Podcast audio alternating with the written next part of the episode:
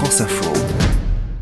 France Info Junior Livre, Cécile Ribocaillol met le prix du goût des sciences à l'honneur avec Fabrice Nico.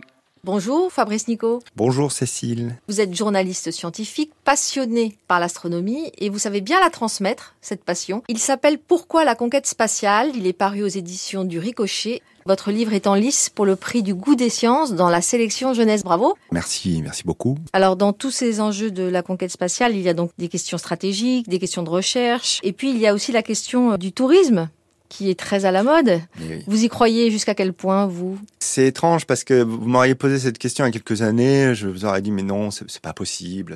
Et là, manifestement, euh, Jeff Bezos euh, a rencontré un certain succès en offrant la possibilité à des gens d'aller à une centaine de kilomètres. hein. C'est c'est là où commence l'espace.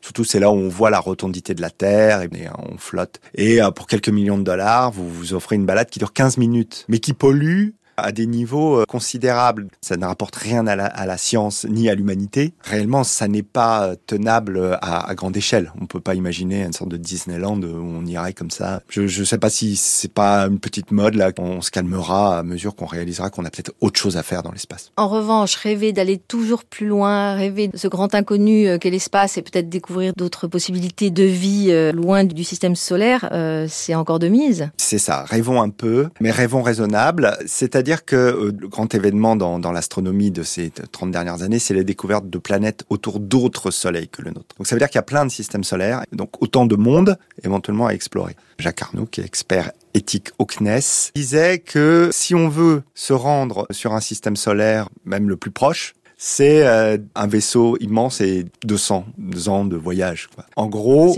les gens qui partiront de la Terre ne sont pas ceux qui poseront le pied sur cette planète lointaine. Donc là, on peut dire oui, bon, ben voilà, c'est de la science-fiction, etc. Mais ça n'est pas impossible. Il faudra des moyens énormes, c'est c'est une collaboration planétaire, mais on saurait faire un vaisseau, une sorte de arche comme ça qui partirait. Et quant au temps, après tout, les bâtisseurs de cathédrales, ceux qui ont commencé Notre-Dame, n'ont jamais vu Notre-Dame terminée, puisque c'est à peu près cette échelle de temps.